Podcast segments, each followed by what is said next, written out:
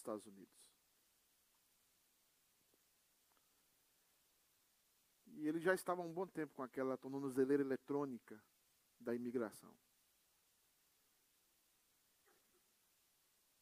E eu levava aqui, próximo de Bullington, tem ali uma agência que ele tem que se apresentar. E um dia ele cantou essa música no carro. E a música que a Angélica vai cantar agora tocou meu coração. Depois ele cantou também essa música no grupo pequeno. Eu gosto dessa música porque ela fala algo muito sério na teologia reformada e na teologia bíblica. Deus tem a última palavra. Deus garante o que ele promete. Deus é o que coloca e o que tira. Enquanto ela estiver cantando, eu gostaria que você colocasse a sua vida diante do Senhor. Colocasse o mundo diante do Senhor. Porque nós sabemos que que não está fácil para muitas pessoas. Mas nós precisamos aprender a descansar. Essa semana eu abri o meu WhatsApp e o que eu recebi era só morreu, morreu, morreu pessoas enlutadas. Eu acho que a gente precisa urgentemente ser consolado pelo Espírito. E eu gostaria muito que Deus usasse a Angélica agora, cantar essa canção, que não é do meio presbiteriano, mas é uma canção que tocou muito meu coração. E eu espero também que toque o seu.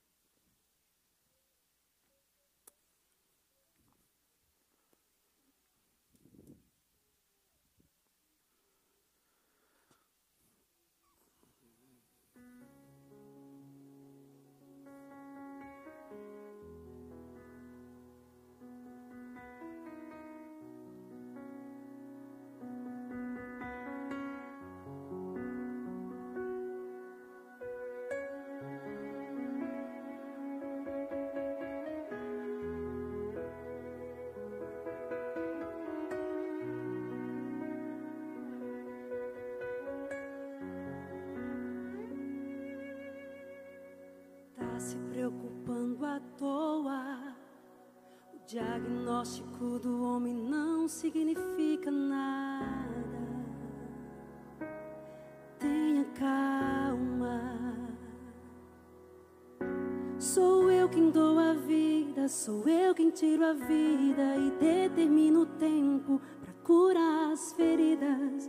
Sou eu quem faço quem é o homem para pôr um ponto final onde eu não coloquei? Não entre em desespero, enxuga suas lágrimas, é tudo passageiro. Você precisa confiar e descansar. Descansa. Quem te prometeu garante. Descansa. Esse mal não é pra Descansa. Sou eu quem estou tocando agora. Já tenho a tua vitória. Só precisas descansar.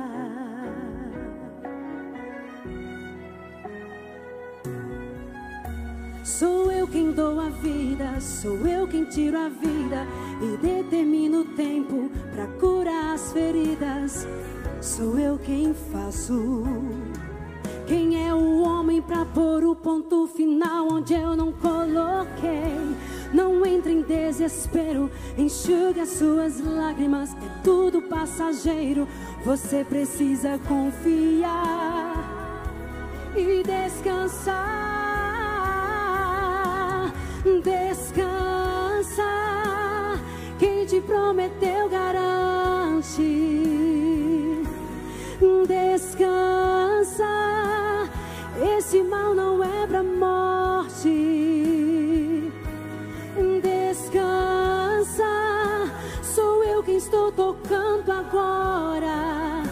Já tenho a tua vitória, só precisas descansar. Eu sou Deus antes da medicina. Antes de tudo eu já existia. Eu sou dono das noites de choro e também das manhãs de alegria. Eu sou dono de tudo, eu sou.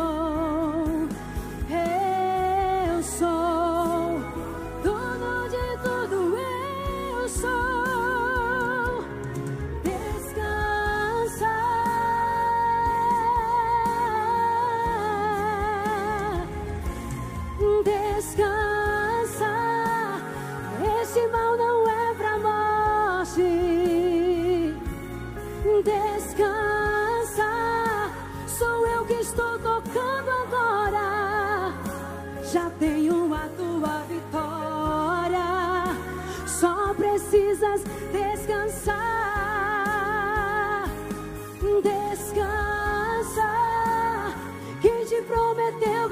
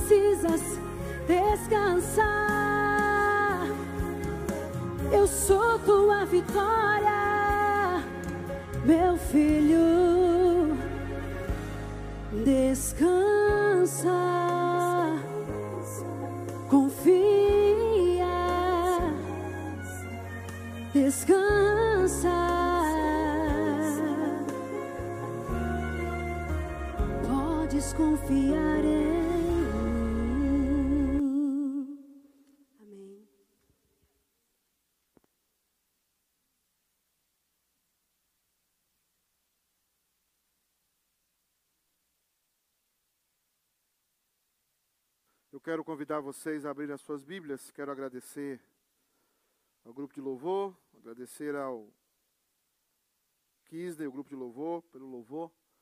Agradecer também ao Rodrigo, pela maneira excelente com que fez a liturgia. E agradecer a Angélica por essa canção tão, tão atual. É, eu vou usar mais pessoas assim aqui. Eu gosto de ter uma canção antes da pregação. Eu espero usar mais Angélica, outras irmãs da igreja que sempre estão aí disponíveis e não tem uma voz tão boa como eu e o Rodrigo, obviamente, mas a gente vai tentar usá-las. Eu quero convidar você a abrir a sua Bíblia em Romanos, capítulo 8. Nós continuaremos a falar sobre o inquebrantável amor de Deus, dos versículos 12 até o versículo 18. Enquanto você fica de pé, os, adole- os pritins sairão. O nosso querido presbítero Estevão está ali esperando. Os pritins, por favor, podem sair e acompanhar o tio Estevão, né? Romanos 8, 12 a 18. Vamos nos colocar de pé. Os que acharam, digam amém. Pouca gente.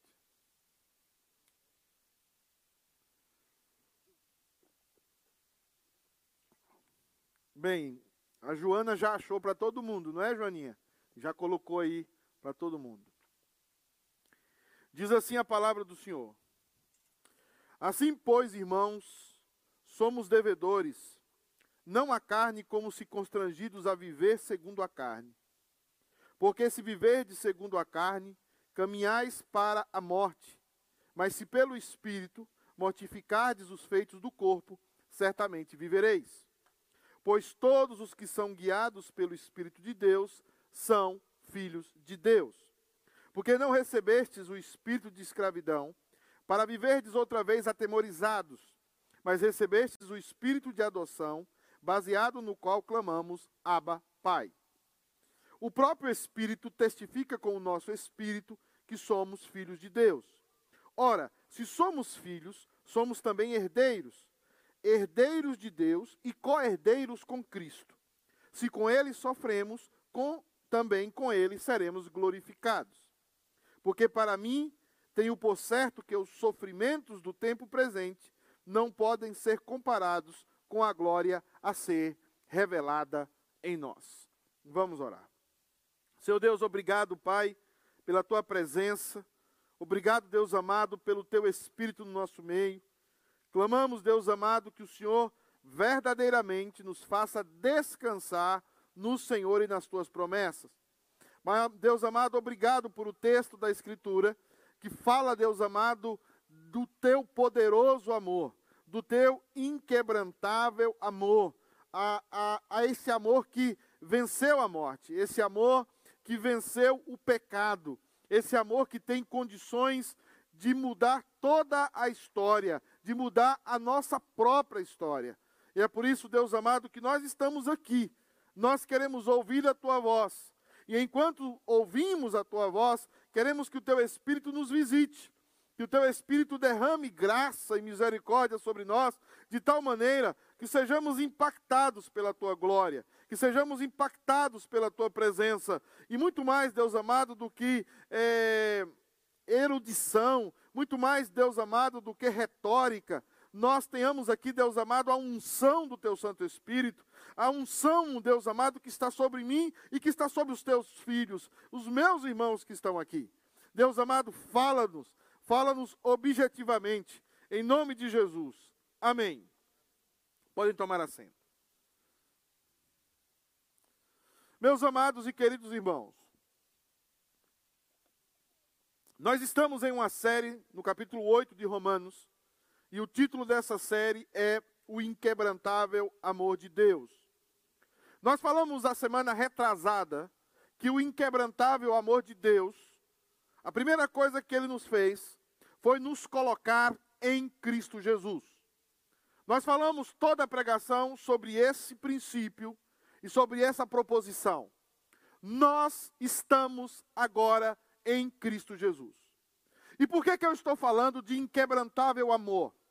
Porque um perigo que correu toda a escritura velho-testamentária, e um perigo também que corre toda a escritura no Novo Testamento, é a ideia de que, assim como Adão caiu, foi concebido sem pecado, foi concebido de uma forma em que ele não tinha nada impuro, mas apesar disso, em condições muito favoráveis, vivendo no jardim do Éden, estando com a sua esposa, convivendo com Deus na, no, no entardecer do dia, Adão caiu e Adão pecou.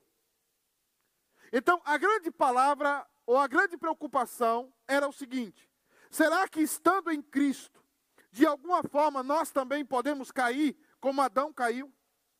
Uma vez estando alicerçados em Cristo e colocados nessa posição, nós podemos um dia estar em Cristo e outro dia não estar em Cristo.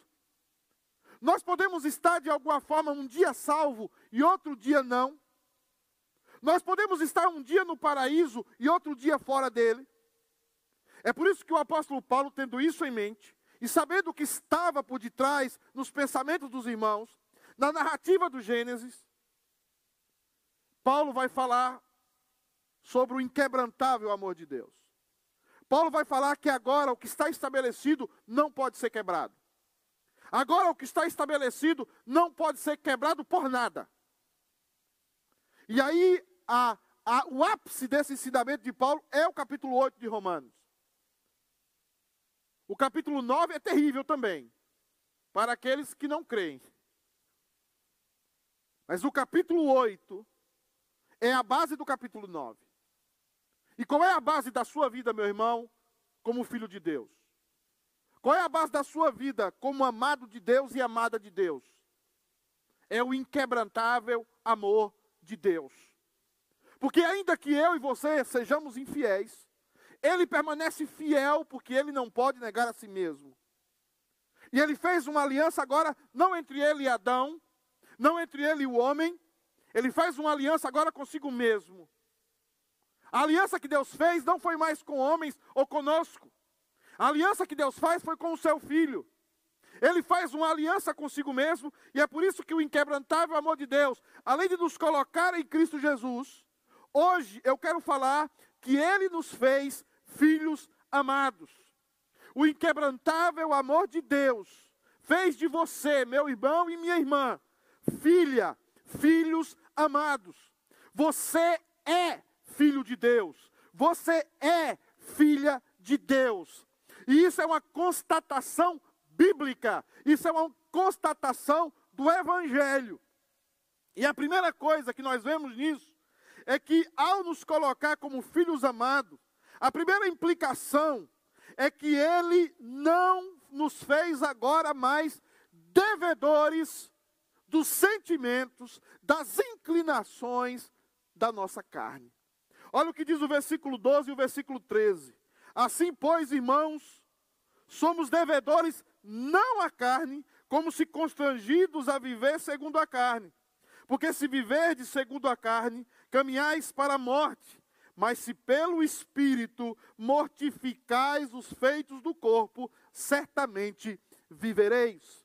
A primeira implicação de sermos filhos amados de Deus é que agora nós não somos mais obrigados a cair no laço da carne. E eu gostaria que você não pensasse em carne aqui como uma lista de coisas que você tem que fazer e uma lista de coisas que você tem que deixar de fazer. Carne aqui é aquilo que mexeu no mais profundo do nosso ser. Carne aqui é aquilo que, desculpa a expressão baiana, é aquilo que empenou o nosso chassis. O nosso chassis, o carro, quando ele não sofreu nenhuma alteração na sua estrutura, ele anda direitinho, ele não desvia nem para a direita nem para a esquerda. Se ele tem alguma alteração, é muito leve e você vai no homem, no mecânico, e ele alinha você de novo e coloca você na linha e coloca o carro de novo na linha. O que aconteceu no Éden foi um problema no chassis do homem. Por mais que se alinhe, por mais que nós inventamos leis, nos tornamos legalistas, não pode isso, não pode aquilo, a gente não consegue deixar de inclinar para a carne. Mas o que é que Deus fez colocando você em Cristo Jesus? Presta atenção. Ao colocar você em Cristo Jesus, Ele pegou o seu chassis, que estava completamente destruído, Ele consertou ele. E ele está como novo. E agora você não é mais obrigado a se submeter, a se escravizar aos sentimentos ruins, aos sentimentos de ódio, aos sentimentos de rejeição pessoal, aos sentimentos de culpa que a inclinação da carne faz com cada um de nós. A partir de agora, você pode ser livre. A partir de agora, você não tem a obrigação de ser escravo de sentimentos que jogam você para baixo, que colocam você numa perspectiva de derrota, que faz de você um culpado e muitas vezes faz de você uma pessoa violenta. A partir de agora, você não é mais devedor da carne. A partir de agora você pode olhar para a carne e dizer: eu posso reter você, eu posso controlar você, eu não vou me submeter a você, eu vou vencer você. A partir de agora, Deus deu a você, lá no seu interior, a condição de você não mais se inclinar diante da carne. E quando ele fez isso, ele libertou você. E o que é essa inclinação na sua essência e na sua prática? Essa inclinação é a capacidade perdida no Éden de amar a si mesmo. O que é que o homem perdeu no Éden? Ele deixou de amar a si mesmo. Amar a si mesmo não é egoísmo. Amar a si mesmo não é se colocar na frente dos outros. Amar a si mesmo é ter uma relação consigo, aonde você se ama, aonde você faz tudo para que você exista da forma como o Criador diz que você tem que existir. Porque existindo da forma como o Criador diz que você tem que existir, você alcança a plenitude do seu ser, da sua alegria, da sua felicidade. Você se torna um bem-aventurado. Quando Deus chamou você, Deus pegou você e transformou essa capacidade. E uma vez que você agora consegue se amar, você consegue amar o seu próximo. Por isso que você não está mais sujeito à carne. Você não é mais escravo da carne. Agora você olha para o seu irmão e você consegue perdoá-lo. Você olha para o seu irmão e você consegue estender a mão e ajudá-lo pelas motivações corretas. Porque lá dentro, no seu coração, algo aconteceu, algo mudou, a culpa foi tirada e você agora tem o poder e a capacidade de amar, a capacidade de se cuidar, a capacidade de usar o seu corpo e a sua vida para glorificar a Deus e para abençoar o seu irmão. E Jesus personifica isso num homem que não era nem do povo judeu, que era o bom samaritano. O samaritano era alguém que não tinha nada a ver com o, juda, o judaísmo. É alguém que estava longe do judaísmo. É alguém que não tinha nada a ver com a lei. Mas então passa um sacerdote e o cara está caído na beira do caminho, mas ele está atrasado para o culto. Ele ainda está vivendo na inclinação da carne. Ele não se ama. E por isso ele não consegue amar quem está caído na beira do caminho. Aí passa o levita, que não era o Kisney, porque levita era o povo que cuidava do templo, não era cantor. Não tem levita, cantor, cantor, levita, não existe. E passa o levita, e o levita também está apressado. Porque o levita não consegue amar a si mesmo, e como ele não consegue amar a si mesmo, ele não consegue amar quem está caído e gemendo à beira do caminho. Mas vem um samaritano. E o samaritano para. E o samaritano coloca aquele homem semi-morto no seu cavalo. Leva ele para uma hospedagem, que era um hospital da época. Cuida daquele homem. E dá dinheiro para aquele homem. Ele faz aquilo. Que Jesus está dizendo? Aquele samaritano era alguém desconhecido da nação de Israel. Aquele samaritano não era nem eu nem você. Aquele samaritano era Jesus Cristo. Porque Jesus é aquele que ama a si mesmo e por isso pode amar a qualquer um de nós. E esse amor ele deu à igreja.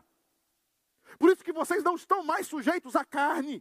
Não pensem em carne como pecado, de adultério, de isso, de mentira, daquilo. Isso são frutos, isso é o resultado, isso é a consequência. Mas o que provoca isso é que nós perdemos a capacidade de amar a Deus sobre todas as coisas, amando a nós mesmos, amando ao próximo. Perdemos essa capacidade, perdemos a capacidade de dizer: eu me amo, eu me amo de tal maneira que eu não consigo deixar de amar o outro. Mas agora você é filho de Deus, mas agora você é filha de Deus, e agora você está em Cristo na mesma posição que ele, e agora você pode fazer isso. Isso é, um, é tão, tão leve, isso é tão libertador, porque as pessoas falam de você, as pessoas se humilham, as pessoas te perseguem, mas você não está mais debaixo da carne, você não está mais escravo da carne, você agora está livre.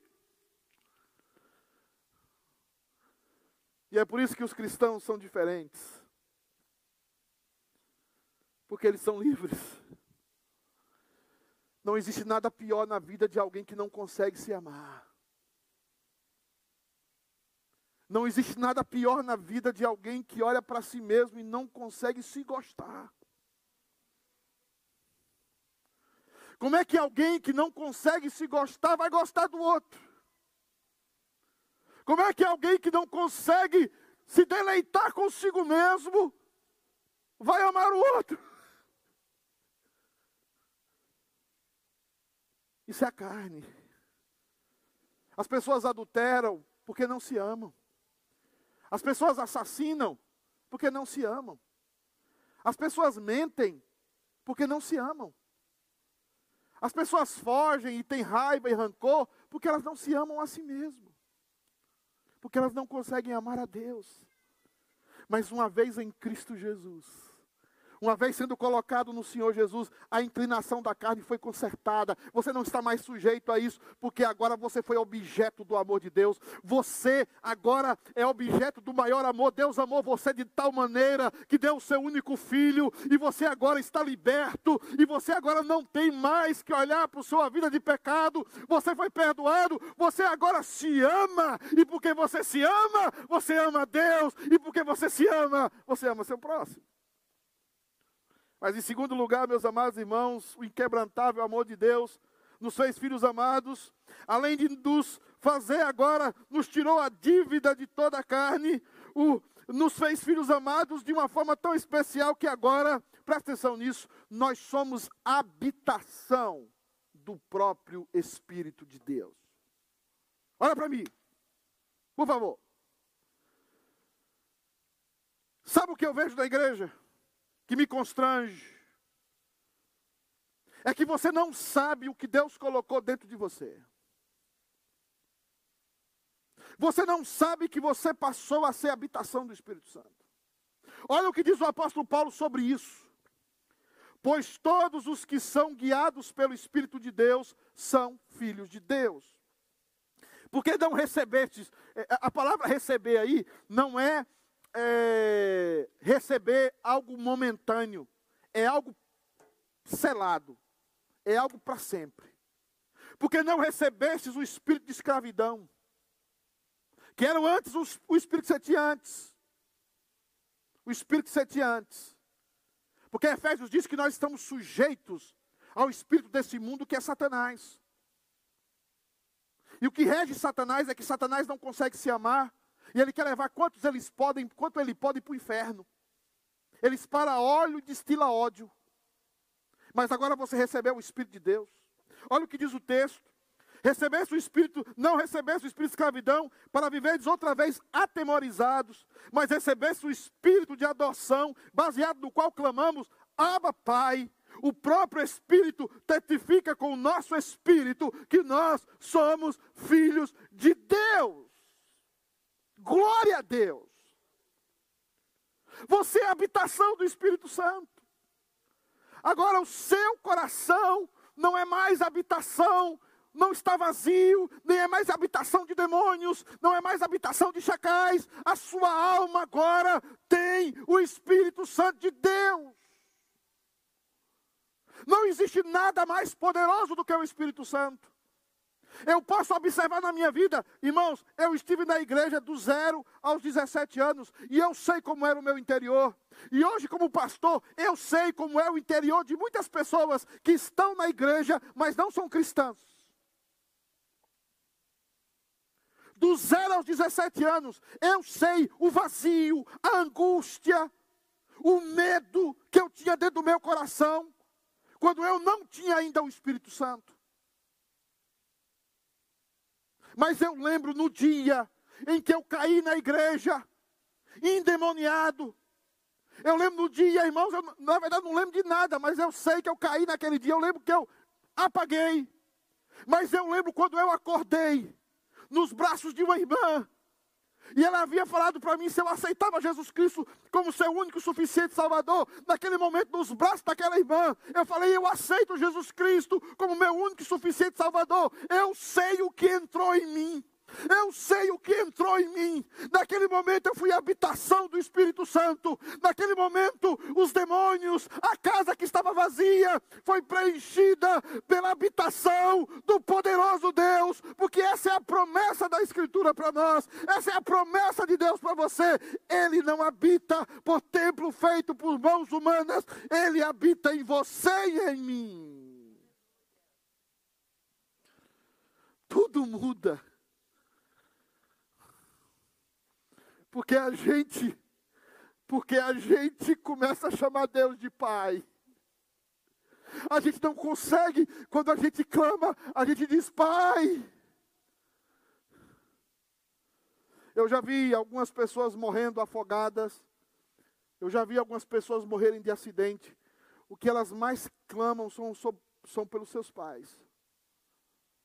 Eu vi um homem morrer clamando pela mãe. Eu vi um amigo morrer afogado clamando pelo pai. Alguém que tem o Espírito Santo no momento da angústia e no momento da dor, ele diz: Pai. Jesus, quando está naquela angústia do Getsemane, ele diz: Pai, se possível, passa de mim esse cálice. Porque dentro de você tem o Espírito Santo. O Espírito Santo habita em você e você não consegue se ver de outra forma senão como filho de Deus. Então eu quero trazer uma palavra aqui para os que têm o Espírito Santo. Eu quero trazer uma palavra aqui para aqueles que são habitação do Espírito Santo. Deus guiará você. Deus guiará a sua vida, Deus guiará a sua história, cada passo da sua vida está debaixo das mãos de Deus, Ele guiará você, porque agora Ele está morando em você, Ele vai guiar você à verdade, Ele vai guiar você por essa vida, assim como Ele guiou o povo dele no deserto da vida, Ele guiará você e você chegará a bom termo, porque agora você é filho de Deus e o Espírito Santo habita em você. Quantas vezes eu já briguei com pessoas, ou até com a Fabiana, e às vezes eu estou andando de carro e eu sei que eu sou a habitação do Espírito Santo, e o Espírito Santo dentro de mim me pega o meu coração e me constrange, diz: Você errou, cara. Se eu abrir o confessionário aqui, eu sei que a maioria vai falar que sim também. Na hora você brigou, falou aquela palavra que não devia, falou aquilo, falou aquilo outro. Mas daqui a pouco o Espírito Santo toma você dentro do carro, no quarto, caminhando e fala: volta lá. Volta lá e pede perdão. E você chega tremendo, igual o Rodrigo estava tremendo aqui, ele estava tremendo mesmo. Você chega tremendo e diz assim: Meu amor, me perdoa. Meu filho me perdoa. Quem fez isso? O diabo? Não. É o Espírito Santo que habita em você. E aí quando você faz aquilo, você sente um alívio no sertão. Uh, uh. Imagina o Kisley, que é todo, né? Agitadão, chega lá, ô oh, Julie, não sei como é que chama Julie, pode chamar de minha florzinha, não sei, meu, meu chuchu, não sei. Nego me perdoa, oh, nego me perdoa. Isso é o Espírito Santo. E sabe o que eu estou fazendo aqui da igreja? Eu estou soprando o Espírito Santo. Não é o soprar aí dessas igrejas meio estranha, não. Eu estou soprando com a palavra. Eu quero que essa igreja se encha do Espírito. Eu quero que essa igreja seja cheia do Espírito. Algumas pessoas não entendem que eu saí do modo revitalizador e agora eu sou o modo pastor. O modo pastor, irmãos, é para cuidar da ovelha, é para tratar, é para passar unguento. É hora da igreja entender que quem habita em você é o Espírito Santo. É hora de nós nos rendermos à ação do Espírito Santo. É hora de nós entendermos que somos filhos de Deus e que somos guiados por Ele. Agora é o momento da igreja se apegar e dizer: Eu quero andar com Deus, eu quero consultar a Deus, eu quero ter uma vida de oração com Deus. Antes de sair para trabalhar, eu quero conversar com Deus. Durante o trabalho, eu quero conversar com Deus. Na volta, eu quero falar com Deus. Eu quero ter uma conversa com Deus, eu quero ser íntimo de Deus, eu quero andar com Deus, porque Deus mora em mim. Tudo mudou. Você agora é filho de Deus e o amor de Deus por você é um amor inquebrantável. Mas em terceiro e último lugar, para cumprir a promessa que eu fiz ao presbítero Eudes, estou terminando, Eudes. Ele nos fez filhos amados. E porque ele nos fez filhos amados, somos herdeiros das inesgotáveis riquezas de Deus. Você não é mais devedor da carne. Você é a habitação do Espírito do próprio Deus. Mas não é só isso, como filho amado, você agora tem acesso às inesgotáveis riquezas de Deus. Você pode imaginar o quanto Deus é rico. Você pode imaginar o quanto Deus tem. Agora, não se engane. Aqui não é uma pregação da teologia da prosperidade, que eu chamo de teoria da prosperidade, porque teologia não tem nada. O que eu quero falar com você agora aqui é muito sério. Observe o que diz o texto. Ora, se somos filhos, somos também herdeiros de Deus e co-herdeiros com Cristo. Se com Ele sofremos, também com Ele seremos glorificados. O que é que nós vamos herdar como filhos de Deus dessa vida? Nós vamos herdar sofrimentos.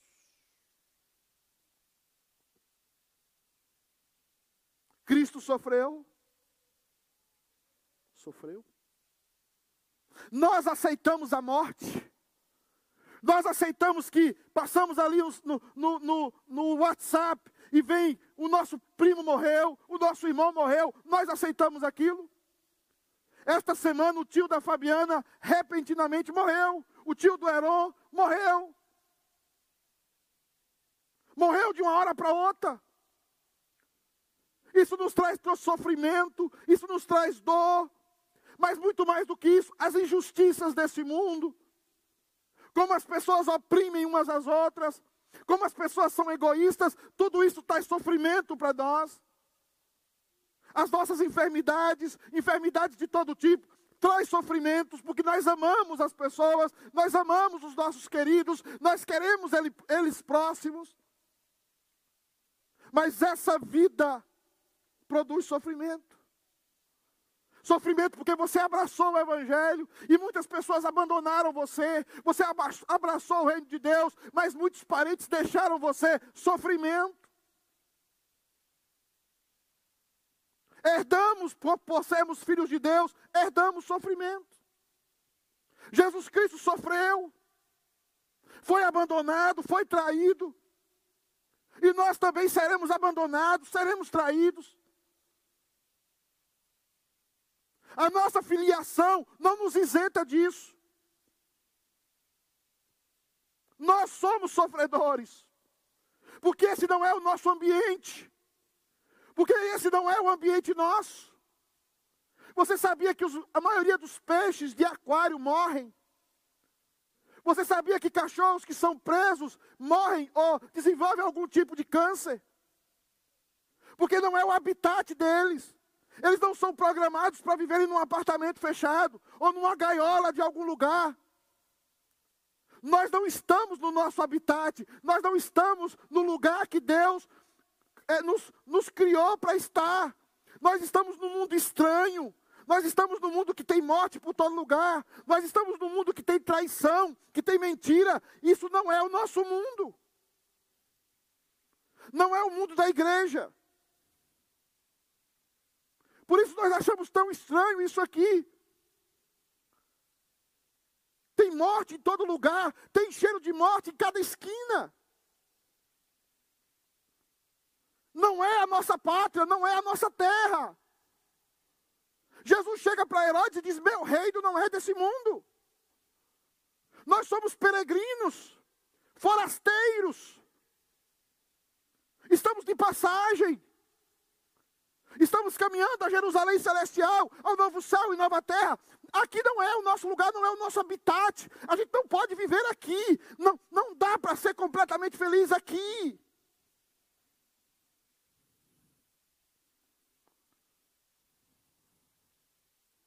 E é por isso que eu queria que você hoje olhasse para o inquebrantável amor de Deus para você e não co colocasse os olhos nas circunstâncias mas colocasse os olhos na missão. Eu chamei a igreja hoje aqui na escola dominical a missão. Porque o texto, o versículo 18, é fundamental para os nossos dias. O versículo 18 é fundamental para a igreja. O versículo 18 é fundamental para épocas de pandemia, épocas de dor, porque essa semana, talvez, infelizmente, eu e você podemos receber uma notícia muito triste. Talvez, eu já falei várias vezes isso aqui. Eu tenho uma mãe de 77 anos que mora no Brasil. Muitos aqui têm pais, mães, parentes. Mas eu queria que você guardasse o versículo 18 e entendesse que o amor de Deus por você é inquebrantável. E que nossa vida não se resume a essa vida. Que a nossa história não se resume a essa vida, a esse mundo. Você é filha de Deus, você é filho de Deus, porte-se como um. Observe o que diz o texto para você e para mim.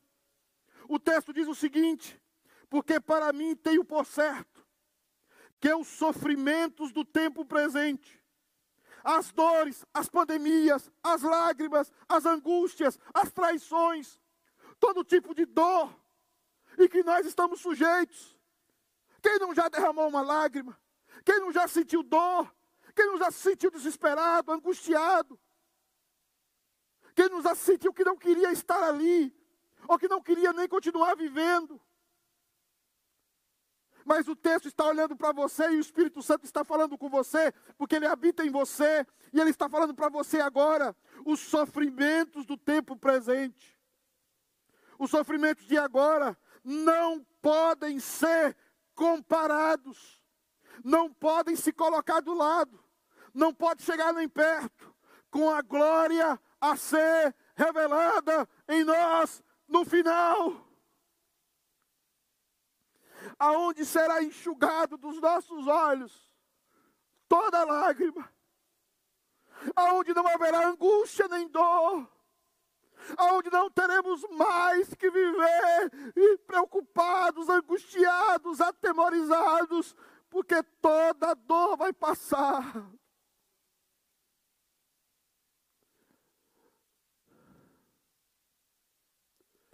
Por isso, quando eu vi aquele homem com a tornozeleira dentro do meu carro, se apresentando na imigração toda semana, eu vi ele suspirar. Até quando, Senhor?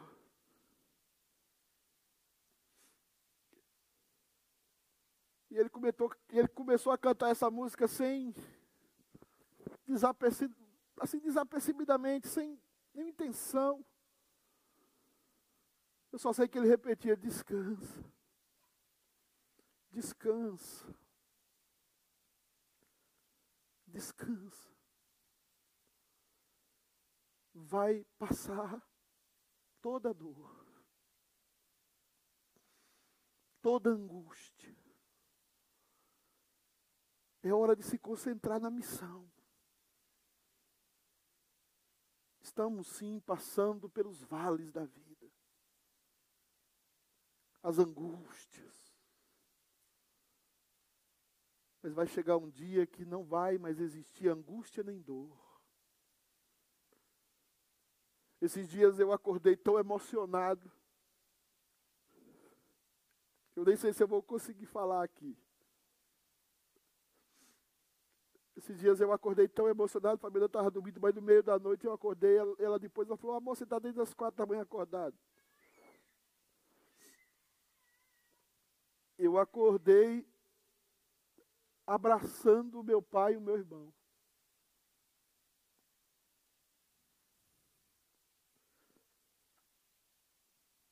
Que eu lembro do sonho é que a gente estava conversando e a gente se abraçou. E se tem uma coisa, irmãos, que fica da gente é o cheiro.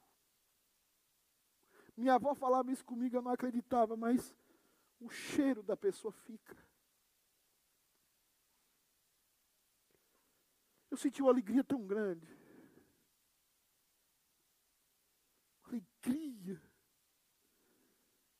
De repente eu acordei. E eu pensei, vai passar. Porque ele foi preparar lugar. Vai ser lindo. Vai ser maravilhoso. Vamos passar. Vamos passar. Às vezes o sol é quente, escaldante, às vezes a luta não é fácil, mas vai passar, a gente vai avançando. A gente vai caminhando nos desertos da vida. Às vezes a gente não quer caminhar, a gente está tão cansado que ele pega a gente no colo e carrega. Ele leva, ele empurra, e a gente vai passando. Mas um dia, um dia, um dia a gente vai chegar na porta do Jordão. E a gente vai ver Jerusalém celestial, aleluia. E a gente vai atravessar o Jordão. E a gente vai estar tá lá. Porque aquela, aquele túmulo, aquele túmulo está vazio. Aquele túmulo não tem ninguém lá dentro. Ele ressuscitou. Ele pagou a dívida. E agora somos filhos pela graça, não pelos nossos méritos, pela graça. Nós somos filhos de Deus.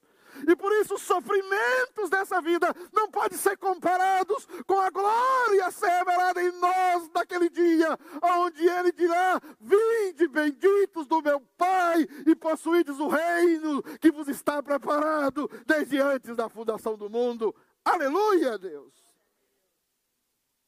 Você é filho. Você é filha. Desfruta disso. Vamos orar. Senhor Deus, nós não podemos mensurar, nem conceber o que nos espera. Mas nós podemos nos alegrar na esperança. Nós podemos ser pacientes nas tribulações e nas dores da vida. Porque nós sabemos, Deus amado, que a promessa, aquele que prometeu é fiel. E que a promessa não vai cair por terra.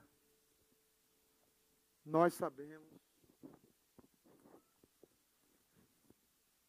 que o Senhor é poderoso, que o teu amor é imenso, que os sofrimentos desse tempo, dessa pandemia, tanta dor, tanta lágrima, não pode ser comparado com a glória a ser revelada em nós. Chegará o dia que as lágrimas de dor cessarão. Chegará o dia em que veremos aqueles que um dia abraçamos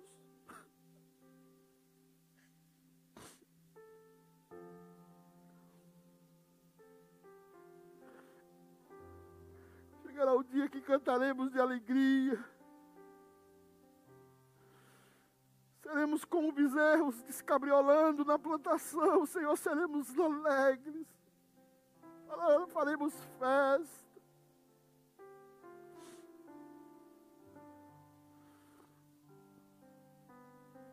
Chegará um dia que veremos todos os ressuscitados, nossos irmãos, Alimenta o nosso coração. Alimenta a nossa alma, Senhor. Nos alimenta para enfrentar aquela segunda-feira difícil. As lutas, as dificuldades, as más notícias. Mas nós agora estamos em Cristo. Nós somos teus filhos. E o amor que o Senhor tem por nós é inquebrantável. Porque não está mais firmado em aliança feita com homens, mas tu prometisses a ti mesmo que nos amaria. E o Senhor cumpre a sua palavra. Por isso, Deus e Pai, nos alimenta disso. Em nome de Jesus. Quero convidar a todos a participarem da mesa do Senhor. Essa não é a mesa da Igreja Presbiteriana do Brasil ou do, da Igreja Presbiteriana da América. Esta é a mesa dos filhos e das filhas de Deus.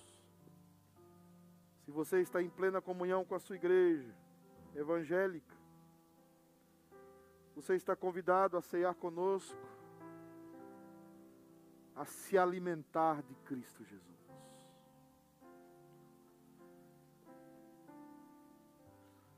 Eu gostaria que você buscasse a presença do Espírito Santo. Aqueles que vão cear, eu convido que fiquem de pé. Quero convidar os presbíteros presentes. que passem à frente.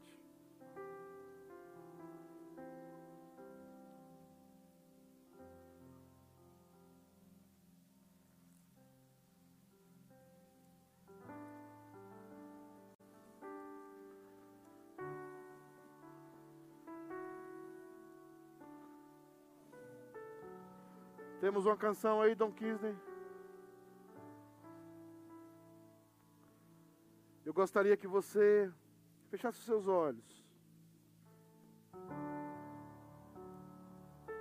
Busque a presença do Espírito Santo. Busque a presença do nosso companheiro. O companheiro do caminho. Não vos deixarei órfãos, disse Jesus.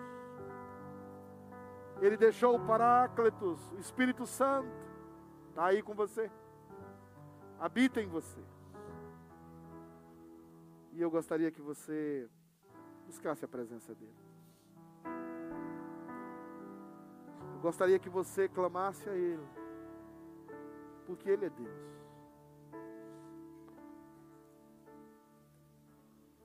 Você vai se alimentar de Cristo agora. Porque a Santa Ceia é um momento em que nós nos alimentamos do Cordeiro. Na noite em que ele foi traído, ele tomou o pão, o partiu e disse: Esse é o meu corpo que é dado em favor de vós.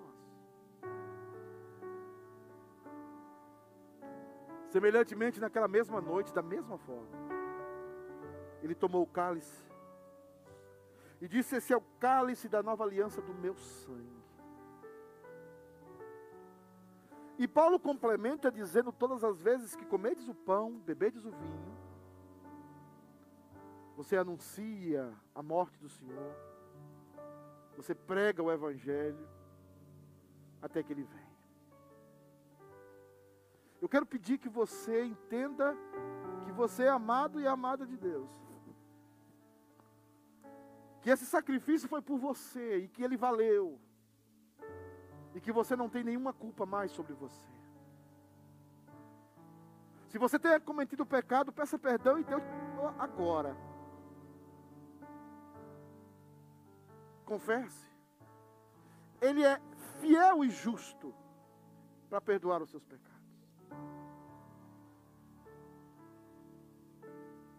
Seja limpo. Seja livre. Seja cristão.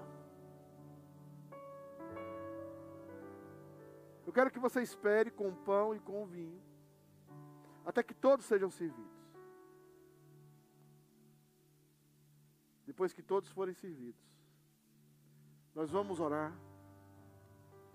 Vamos pedir uma intervenção de Deus, vamos consagrar os elementos, mas, sobretudo, vamos pedir um derramar do Espírito Santo.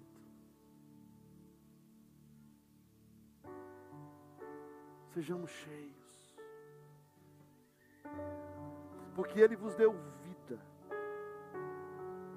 estando vós mortos dos vossos delitos e pecados, nos quais andastes outrora, segundo o curso desse mundo, segundo o curso da potestade do ar, que agora atua nos filhos da desobediência.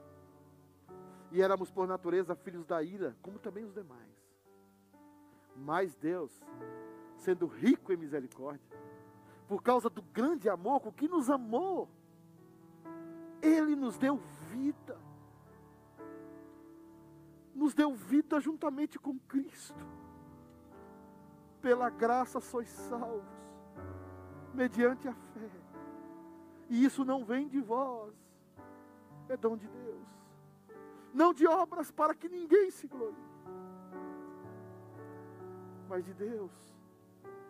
Para nós, para que andássemos nas boas obras que Ele preparou de antemão. Viva esse momento com vida. Porque Deus vai cuidar de você. Sempre. Enquanto nós servimos, o grupo de louvor canta. Esse é o corpo do Cordeiro de Deus.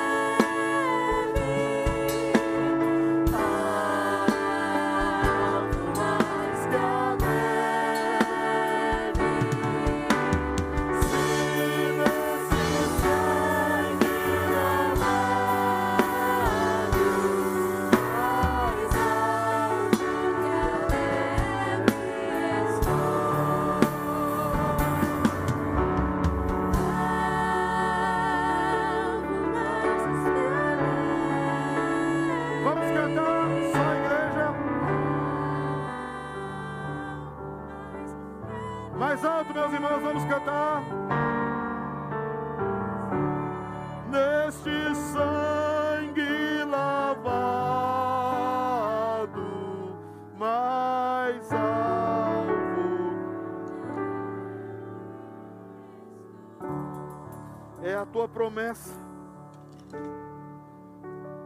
É a tua promessa que se cumpre em nós. Não temos nada de bom em pecado nos concebeu nossa mãe. Somos pecadores no íntimo, mas o Senhor resolveu nos amar. E por causa do grande amor com que nos amou, o Senhor mandou Jesus Cristo. Ele foi, caminhou nesse mundo, resistiu à tentação de Satanás, pregou a tua palavra, ele foi para a cruz não o levaram à cruz, ele se entregou para a cruz. Ele deu a sua vida por nós. E naquela cruz, ele disse ao final: Tetelestai está pago. E nós cremos que está pago. E verdadeiramente ele morreu a nossa morte. E houve a morte da morte na morte de Cristo. E Cristo, ao morrer, Morreu com ele também toda a nossa condenação. Morreu com ele também toda a ira que o Senhor tinha contra nós. Morreu tudo de ruim, tudo que era contra toda todo o testamento de ira. Morreu ali. Mas ao terceiro dia, quando Maria Madalena foi naquele túmulo, Senhor, Tu não estavas lá. Tu ressuscitaste. Onde está a morte, o teu aguilhão? Onde está a morte, a tua força? Ele vence a morte. Ele diz a Maria: vai dizer a Pedro e vai dizer aos meus irmãos: Eu subo para meu Deus e vosso Deus para meu Pai e vosso Pai. E ele vai ao Pai, se apresenta vivo. E ele desce agora glorificado. E ele está aqui. Está aqui através do seu Santo Espírito. Ele passeia no meio da igreja nesse momento, porque a palavra diz em Apocalipse que ele passeia no meio dos castiçais. Ele passeia, Ele conhece a nossa dor, conhece o nosso sofrimento. Nós estamos aqui rendidos, consagrando o pão e o vinho, sabendo que o pão representa o teu corpo e o vinho o teu sangue, eles permanecem pão e vinho. Mas eles representam que nós estamos completamente salvos que o Senhor está no nosso meio nos abençoando, nos abraçando e dizendo: Filho, não temas, filho, não temas, eu te amo. Ele está dizendo: Filha, filha, não temas, não temas, filha, eu te amo. Ele está dizendo a cada um de nós: Deixo-vos a minha paz, a minha paz vos dou não vulador como o mundo dá, porque a paz do mundo é passageira. A paz de Cristo permanece. E hoje, Deus, nós queremos, Pai, nos alimentar de Cristo, nos alimentar dessa verdade. Em nome de Jesus é que oramos e consagramos esses elementos. Tomai o pão e comer, irmãos.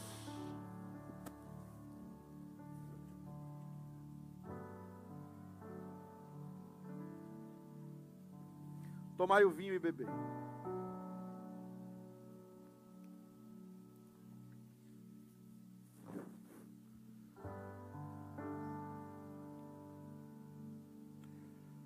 Quero convidar todos os irmãos que estão participando da eleição.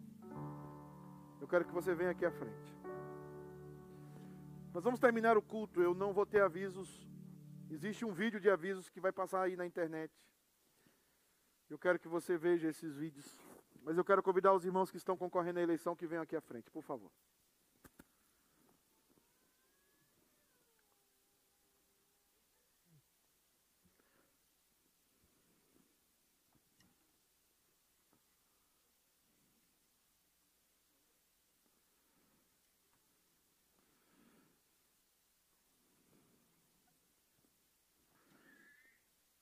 Eu quero pedir para esse irmão, para esses irmãos se ajoelharem.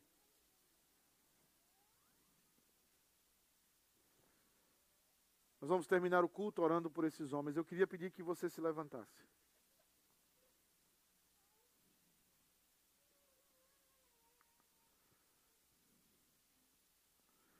Domingo tem eleição.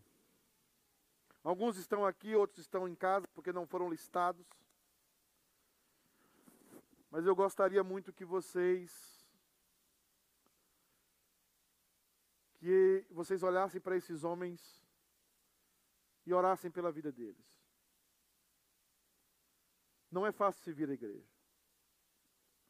A maioria dos homens que servem à igreja terminam muito machucados, muito feridos. Porque nós não somos perfeitos.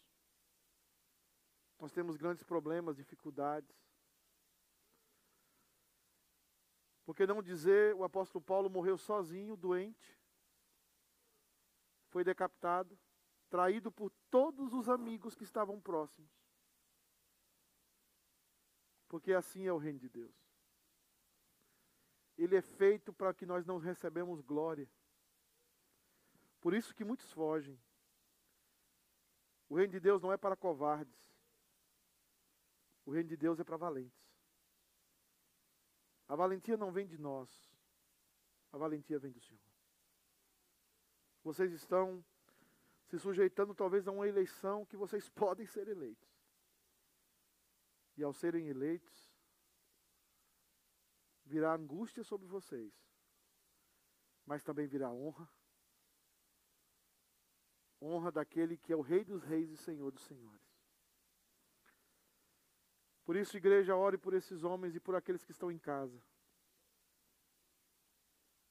Para que esses irmãos e essas irmãs, esses irmãos, perdão, que estão aqui e os outros que estão em casa, sejam capacitados pelo Senhor. Eu quero pedir a oração. É, eu não sei se tem uma, alguma criança que já ora aqui. A Sofia ora, você ora, Sofia? Vem cá, Sofia. Eu quero que você ore por esses homens. E que a igreja ore também. Ore pelo seu pai também, o pecadorzão. Ora por eles. Vamos orar com a Sofia. Senhor Deus, muito obrigado por mais um dia de vida para todos nós. Que o Senhor Abençoe esses irmãos que estão tá aqui na frente, que, que cada passo que eles dão, que eles abençoem, eles servam os irmãos deles. Mas o mais importante é servir o Senhor. Amém, Jesus. Que na, entrega nas suas mãos tudo. Nós, nós entrega nas suas mãos tudo que acontece está nas suas mãos, Senhor. Amém, Jesus. Foi seus anjos ao redor essa igreja e no, os irmãos. Em nome de Jesus, amém. Amém. Vamos ficar de pé. Amada igreja do Senhor Jesus, o Senhor vos abençoe e o Senhor vos guarde. O Senhor faça resplandecer o rosto sobre vós e o Senhor tenha misericórdia de vós. O Senhor sobre vós levante o rosto e o Senhor vos dê a paz. Em nome do Pai, do Filho e do Espírito Santo. Amém. Irmãos, haverá instruções durante toda a semana nas páginas da igreja como será a eleição e os candidatos serão promulgados a partir de terça-feira. Deus abençoe vocês.